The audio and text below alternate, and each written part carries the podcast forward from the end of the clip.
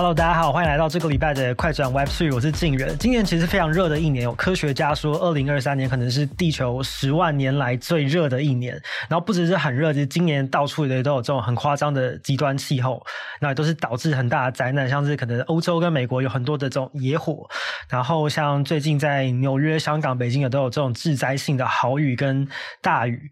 然后像这礼拜我看到印象比较深刻是在巴西的那个亚马逊，然后他们那边其实有就是非常可爱的粉红淡水的水豚，然后因为他们那个河水的温度太高了，那个河水温度就竟然上升到三十九度，所以这些水豚他们就其实是濒临绝种的淡水豚，他们就有上百只就这样子活活的被热死，所以就是这些。大家平常看新闻看到这种非常夸张的极端气候事件，所以呃，其实每个企业都有责任要减碳哦。所以这几年其实减碳的议题就是也讨论的非常多。那其实减碳呢，很多人也许也不知道，就是这个碳权的交易其实也是呃跟区块链或者跟 NFT 它其实也是有非常紧密的关系。然后有很多的国家，像新加坡，他们也都已经在做了。那具体怎么做呢？那到底什么是碳权？它跟区块链的关系是什么？所以我们今天就要好好来聊聊这个议题。所以我们今天请到了。专家哦，在我身边的是这个台湾碳资产公司的总经理刘德安 Evan。大家好，好 Evan，欢迎你来。其实 Evan 呃非常厉害，他是台湾少数拥有这个国际资格的这个碳排放交易中心碳排放管理师跟交易师的资格。那其实，在碳权的交易上面有非常多年的经验。那我觉得，其实，在台湾来说，呃，大家新闻上面虽然很常看到，比如说可能在讲净零、在讲减碳这些议题，那可是关于碳权这件事情，我觉得很多人可能。有点知道，可是也不太清楚是什么，所以一开始我们可以先请 Evan 跟我们分享一下，到底什么是碳权？它是指说我有权利可以排排放这个碳吗？OK，我觉得这是一个很好的问题哦。首先，其实大家可能会有一个误解，就是说好像碳权它是一个你种树或者是呃你做一些特殊的抵减你就可以拥有的东西哦。实际上，从国际的一个市场里面，其实碳权它分为两种机制。第一个名词我可能要讲一下，叫 AROMAS，叫做强制性的碳排市场；另外一种叫做自愿性的碳排市场，叫 Carbon Credit，或者是我们讲的叫 VCM。那呃，我们也知道，台湾目前如果在今年可能要去呃，今年我们已经知道成立了碳交易所，预计明年它可能要去做呃正式的交易。那我们也可以知道，台湾其实在这方面我们就称为叫做自愿性，因为目前强制性的部分，我们可能看像是在欧洲，所以欧洲可能要有 CBAM。欧洲 ETS 可能需要像是韩国或者是像是中国，那两者之间最大的差异是什么？第一个，他们在这些 around 强制性碳排的国家，它会针对不同的产业去设定碳排基线。例如说，我可能是钢铁业，可能有下面五家公司，我总排放额是两千东吨，然后每一个人分配到不同的排放额。如果他能够优于他的排放额，他就可以把这个碳排放权的这个努力的额度放到交易所去做。拍卖，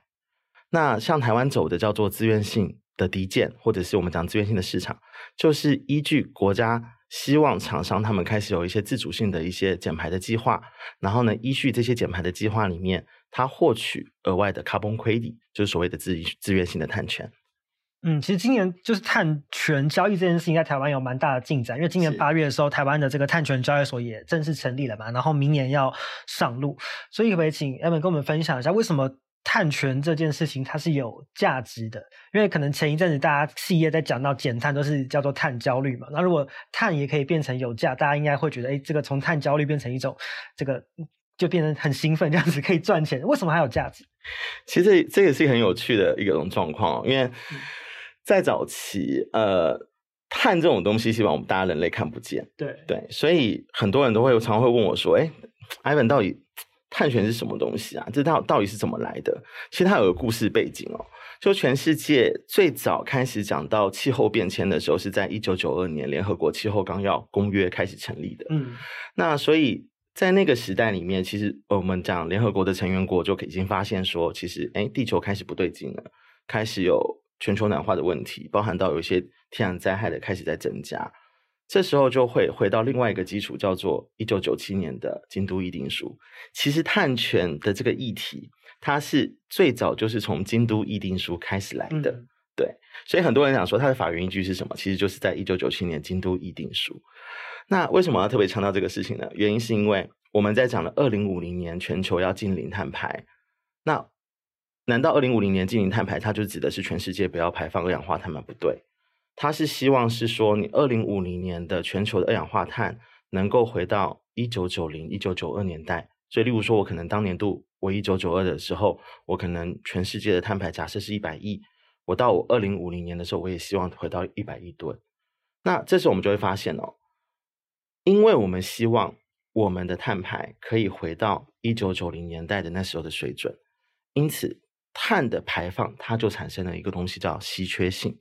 我从可能，例如说，假设今年可能现在排的是五千亿吨，但是我明年只剩下四千亿吨。后年可能剩下三千亿吨，直至回到二零五零到一九九二年那个一百亿吨的这个、嗯，因为全世界这个可以排放的碳的量就越来越少，越来越少。没错，所以就变成是我厂商或者是制造业者，或者是我一些做服务业的公司或高碳排的企业，他为了要得到这个碳权，他必须要干嘛？要去努力从他自身去做起，所以才开始有了 CBAM。我要求我全世界的人，你到你到了我的欧洲国家，我必须要针对我特定的产业来课征碳税。原因就是这样，就那些比较高碳排的，没错，像石化啊什么这种。对对对，没错。所以它有价值，就是因为它有稀缺性嘛，就是越稀有的东西，它就对就越贵这样子。没错，我大概可以分享一个分享一个小小的例子。原本在二十年前的碳价大概就是零点五块美金吧，但是。到今年的，它的计算标准是什么？零点五块美金。它基本上它是一个市市场动态的市场动态动态的机制。然后，但是我现在讲这个碳权交易所指的是强制性碳排哦，就指的是 EU ETS。那今年二月二十八号左右，EU ETS 的价格突破一百零六块欧元。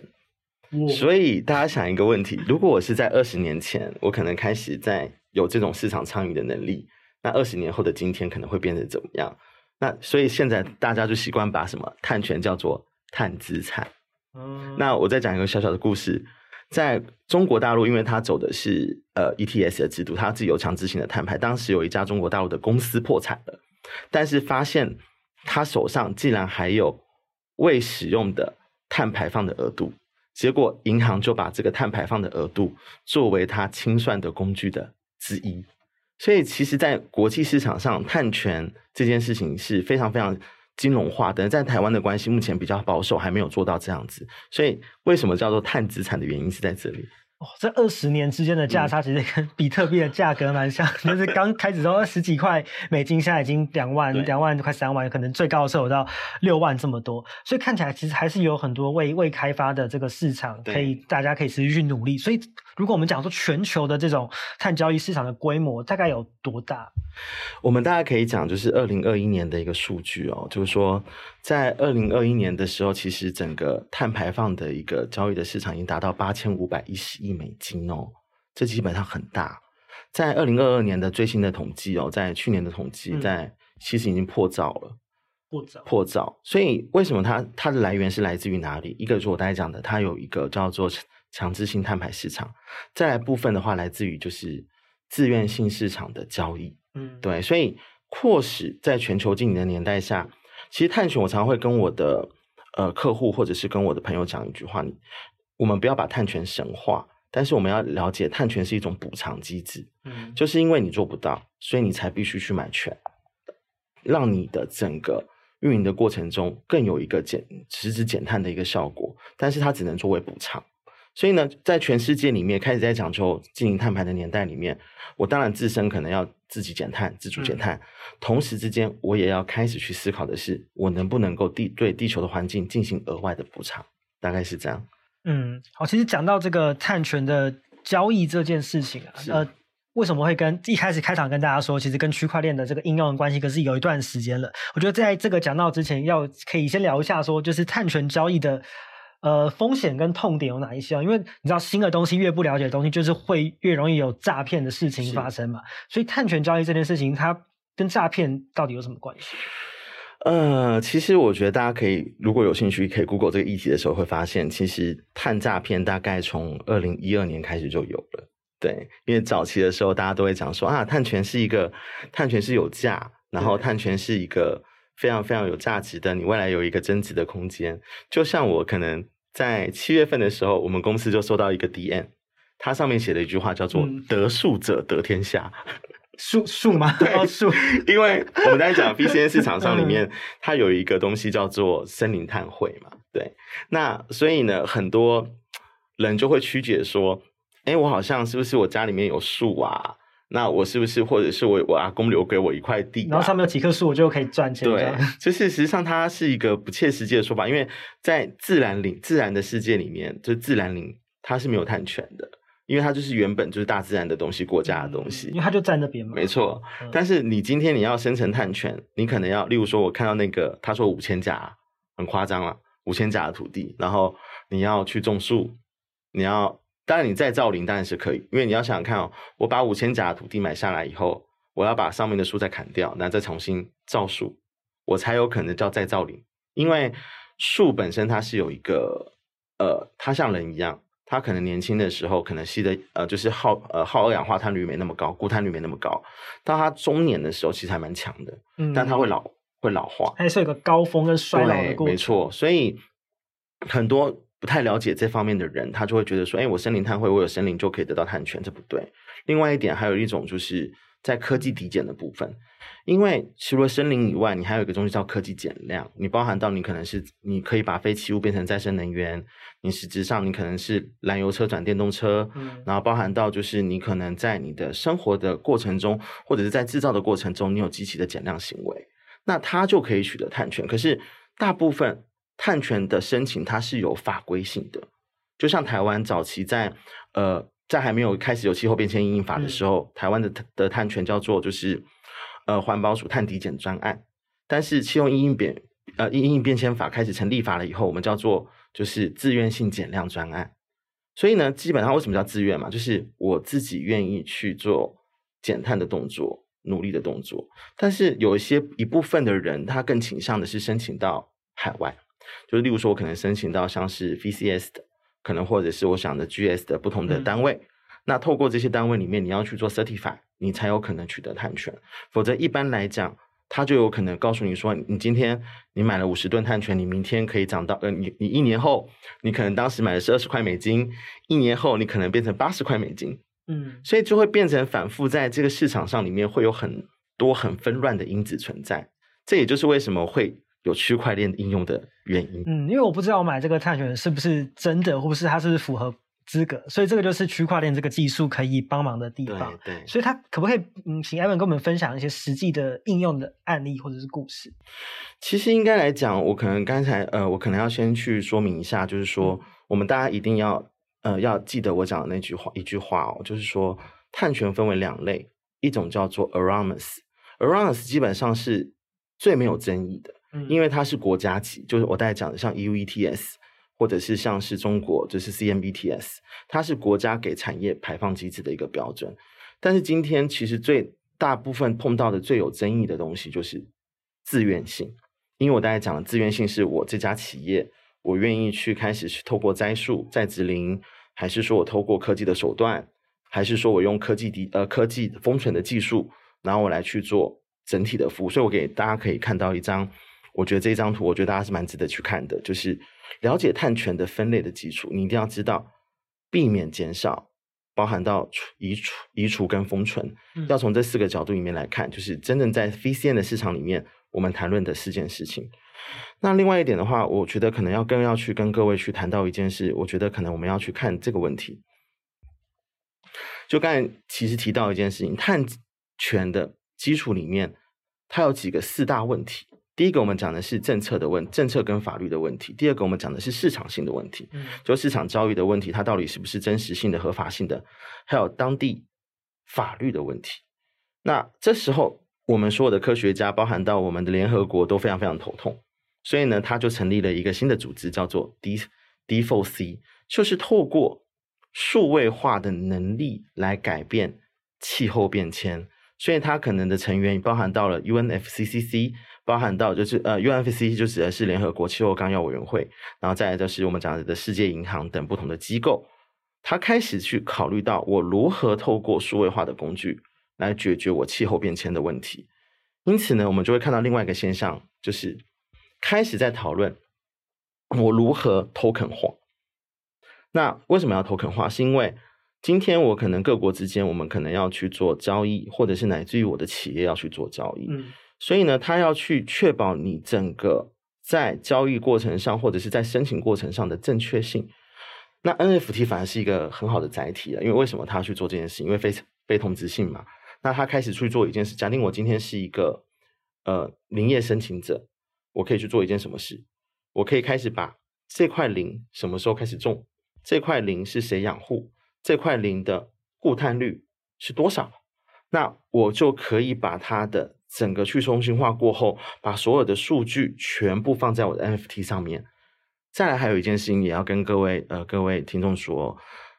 碳权的抵减永远是一次性，你的权利用完了就是用完了，嗯，它不能重复使用，不能重复使用。所以这也是用 NFT 特别适合原因嘛，因为它是非同质化，它是不可以拆分，它是独一无二、不可以被取代的。没错，就是现在我们的在整个市场里面，大家都会发现一件事情，就是哎，我今天我可能来自于可能是 G GS 的碳权，可能来自于是 Fila 的碳权，可能来自于不同机构的碳权。但是常常会碰会碰到一个问题是，我抵消的机制都是在平台嘛，但是它的抵消过程是它有没有多复用性，一般我买的企业我不知道，甚至我消费者也不知道。但是对于来讲，上链的好处是，哎，我可以确保我整个探权的过程中是一致，呃，就最后是一致的，确实是抵消完成的，确实是用完的。我有一个可以可溯源的一种机制，嗯、可以溯源跟验证。对，所以这反而它。带来了一种实质上对于整个气候变迁的一个实质作为，因为否则的话减来减去，你到底有没有减到或者是减少，嗯，也没有人知道，都不会有人知道。所以我觉得在国外，其实，在碳权的应用上面，其实我们讲的是有 Aircoin，或者是我们讲的就是那个新加坡，就是呃元宇宙绿色交易所，那他们都已经开始在做。用用 NFT 去做碳权的交易对对对应该是说这个交易虽然开始在这个量还没有很大哦，可是大家现在都分为两件事：碳权能不能货币化啊？这是一个问题。嗯，碳权能不能透过 NFT 去做更保障的机制，变成更好的有价商品？那我再来是我透过区块链的技术，我本身能不能够做真实的 offset？就像台湾其实也蛮不错的，就是台湾在早期应该讲说在还没有呃。在有交易所之前，其实，在我们在发再生能源凭证的时候，其实他们我们国家内部上就有在讨论说，哎，我能不能把再生能源区块链化？嗯，那现在来讲是虽然还没有正式的上线或者是正式的实施哦，但是我想这个是未来是可以期待的，包含到我们未来可能碳交易所，我相信可能我们的官员或者是我们的交易所的成员也会关注到，如果未来我要去上碳权，未来我要去思考到我的碳权的合法性，那。我就应该去考虑到区块链的应用，嗯，所以这也就是为什么目前来讲，从全世界的共识来说，NFT 它还是一个蛮好的载体，嗯，但是它会不会是最终的未来？我的我我认为它不会是最终的未来，因为。一定会有新的链的技术，我们也可能会考虑到用不同的方向里面，真正去有没有机会变成一种货币化的形式里面。它只是目前呃相对比较好的解决方案，其实就是两个重点嘛，做到更好的交易，跟可以去验证它的真伪跟溯源。没错没错。所以以全世界来看，就是用 NFT 去做碳权交易，可能现在呃做的比较前面，跑的比较前面的，我们可以说是新加坡。刚刚 Evan 提到的，他们有一个元宇宙碳权交易的。的平平台嘛，对，没错，就是以新加坡为为主为主要的一个一个一个实验的场域这样子。那在台湾，我现在想聊一下说，那在台湾，呃，我知道可能比如说碳权或者减碳这一些讨论，其实是这几年大家才比较有在讲或者认识的人比较多。那台湾现在还没有在推用 NFT 做碳权交易的原因是什么？还有哪一些挑战？嗯，我大家可能要先呃说明一下，就是说，因为其实碳权在台湾哦，本身它还不是被列为一个。金融类的商品啊，还太新太前面了。对，因为呃，因为你看我们交易所也才刚成立，所以 就其实还是很早期的阶段，很新的阶段。对，所以基本上有一些应用可能就是在在民间。就例如说，我可能举个例子好了，就是诶，一个是我在前面提到的，就是新加坡元宇宙绿色交易所；另外一方面，可能就是像我们自己公司在做的一件事情，就是说我们现在在做一件事情是，是因为我们在台湾碳资产下面有一个。呃，智能充电品牌叫做 Begin 智能充电服务。实际上，台湾碳资产公司我们叫绿能科服公司。我们这个阶段在九月份的时候已经完成叫做碳中和充电。嗯，什么叫碳中和充电？是虽然台湾的电还不是完全绿电，我们是试电，所以我们的电动车的车主充到我们的那个车的时候，基本上我们只是把电转嫁到电厂而已。是，所以，但是我们为了要让整个台湾的环境跟我们的出行友善，所以我们先做了一个叫做碳中和充电的概念，然后透过演算法，透过碳权抵消机制，然后去完成宣告。所以在国外都可以看到我们台湾碳资产的车主在碳权抵消的宣告，就是我们自己帮我们的车主去做的。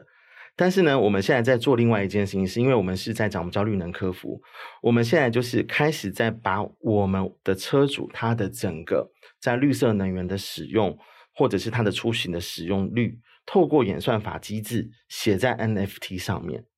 那为什么呢？我大概其实讲到一件事情，你的权是怎么取得的？你一定是有方法学，你有减量，然后包含到你有开始再去做实质的一个实质的一个资料的收集。嗯、但是我要去确定我这些 behavior base，我们讲叫做行为解方的这些人，人全球暖化最大的问题是什么？是在人。那人如果说他愿意去改变他的消费模式，我们叫做 SDGs 的责任消费，这时候他所产生的权，透过数位化的工具，它就可以变成一种抵消机制。嗯、所以呢，这就是我们下一阶段我们的 Begin 的智能充电的服务，我们必须要开始把这整个数据写在 NFT 里面，透过写在 NFT 里面来完成未来他在上链的时候就可以看到哦，这个怎么来的，他怎么减的。然后这个过程是什么？如何做抵消？所以每个车主他都有一个对应的 NFT，就很像他这个车子的一个就是减碳履历表这样。对对对，没错，就是我们现在要做的一个应用是这样。所以刚才像你问的问题是，政府它虽然没有马上的立即在响应这样子的一个思维哦，可是它也在做。但是民间更重要，就是我们民间所要去做的创新。例如说，像我们自己还在做另外一件事情，因为我们自己本身也在做永续服务，嗯、我们也帮我们的客户在申请。森林碳汇、科技抵减，我们未来都是会把这些服务放到我们的 Begin 永续平台里面，变成链的形式去提交给其他验证机构。所以，我们反而是在民间的力量上面有不同的公司、不同的人，然后不同的团队都在做这件事。所以，我觉得民间走得很快。就像我们现在也碰到有一些，呃，我们在台湾有一些区块链的专家，其实也也有受到就是在国外的一些就是平台上面。或者是开发商上面也被邀请，嗯，只是名字我不好意思讲谁，但是 其实大家都在做。我们都在做，只是说我们要从应用开始，对，嗯，所以民间要有更多这种创新的实力跟力量，才有办法进一步推动整个国家政策的转变嘛。没错，没错，没错。好，其实最后我也蛮好奇，是今年呃，因为我们刚刚聊到说 NFT 其实是非常适合做碳权交易的一个载体跟技术，对，没错。可是今年也谈了非常多，就今年其实蛮大的一个趋势，就是大家在讲 RWA 嘛，就是现实资产的代币化。大家可能在外电新闻上有看到说，哎，有人把他的劳力士就是拿去线上就可以借借到一笔钱这样子哦。那所以呃。用 NFT 去当碳权交易的载体，跟我们今年讨论很多的现实资产代币化 RWA，他们之间的关系是什么？就是我觉得这个也是很多人会有点搞不太清楚的地方。哎，我觉得这也是蛮有趣的问题啊。其实我有一些朋友他还问我说，RWA 到底现在的应用到底真的这个趋势是可行的吗？嗯，其实我先讲一个问题，就是就他刚才讲，碳权它不是一个实体物，它是一个被计算的。现在去因为我们人是看不到。真正的二氧化碳的碳排，所以只能透过仪器，透过我们的气候表现，透过我们的温度，所以它是一个无形的。所以在很多国国际市场它，它是呃，它排到无形资产。那我先谈回到 RWA 这件事情，呃，其实这件事情就我把我整个实体商品变成资产化的过程中，我们先看一个问题哦。早期有很多人在讲，呃，大概我知道我在读研究所的时候，嗯，就有人在讲说，哎，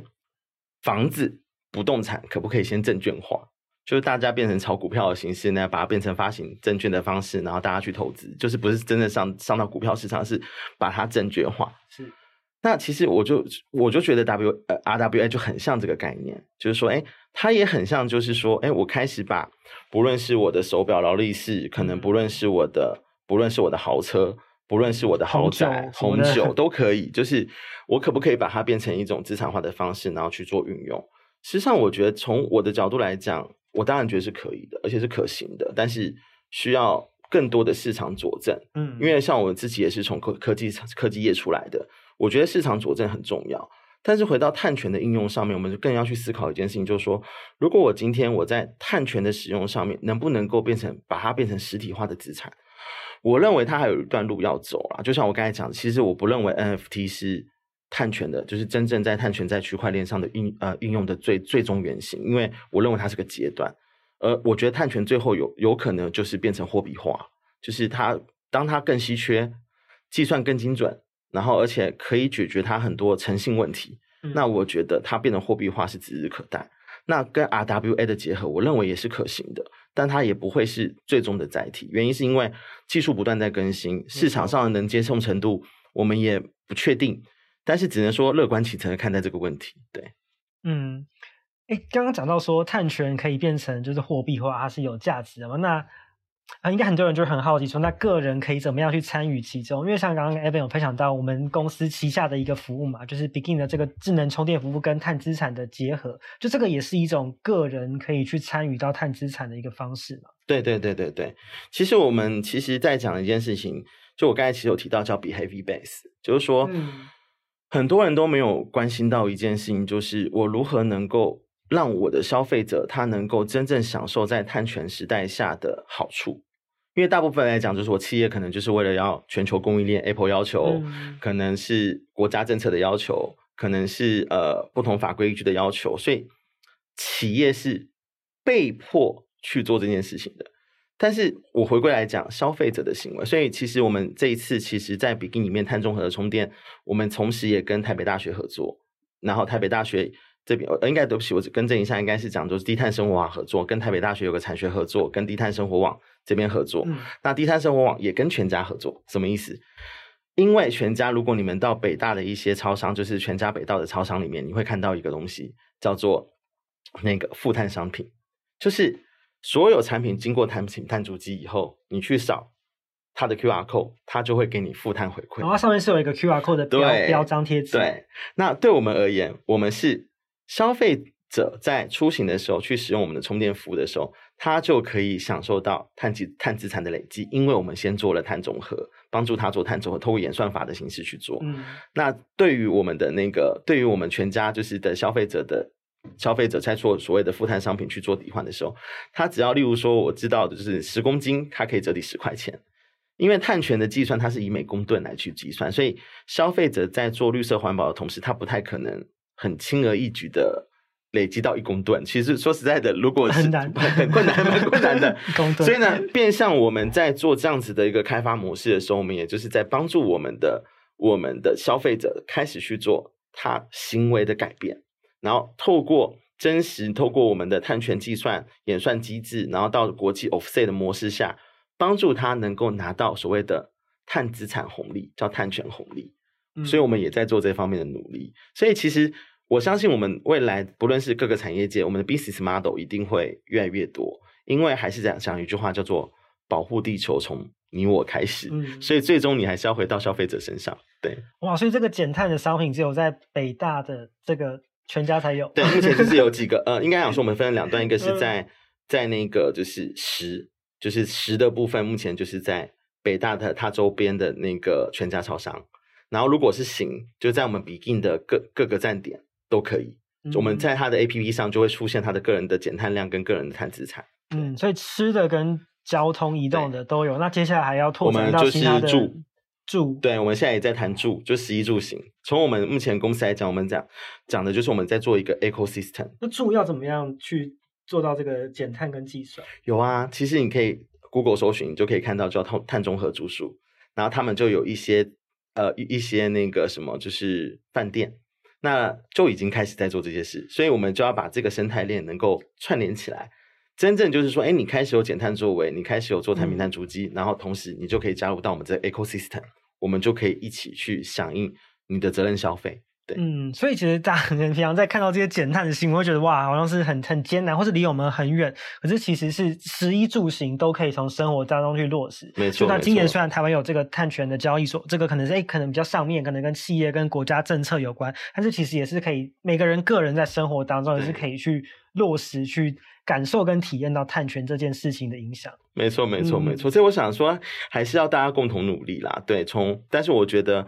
碳权这件事情在区块链的应用，一定未来是很多元的，而且一定能够回归到我们最终消费者上面去享受这样子的服务，这样子。嗯，因为它一定要是有价，然后甚至像刚刚 Evan 提到要货货币化、代币化之后，它才有办法让它整个规模或是整个大家愿意参与的动力，整个都提升起来。对，对，对，对，没错，没错。嗯，所以我们在做一件事情的时候，我们就要去思考，就是我刚才提到，联合国都在考虑的是，对，我要怎么样，就是把它 token 化，我要怎么样变成数位资产。所以代表，其实从联合国的角度来讲，他就在思考这些问题。除了政府、国家机构的努力下，我怎么确保他的资产的什么合法性跟保障性？最终，我的企业跟我的消费者，他如何能够共同的去享有正确而且对全球有帮助的事情？对，嗯。好，今天非常谢谢 Evan 的分享。谢谢，谢谢。我觉得等一下我应该会去，今天这礼拜去看一下哪里可以买到这个，欢迎有有减碳的这个食衣住行的东西在生活当中。可以来比京这边，谢谢。好，今天谢谢 Evan 的分享，也谢谢大家的加入。那我们就下周见喽，拜拜。谢谢，拜拜。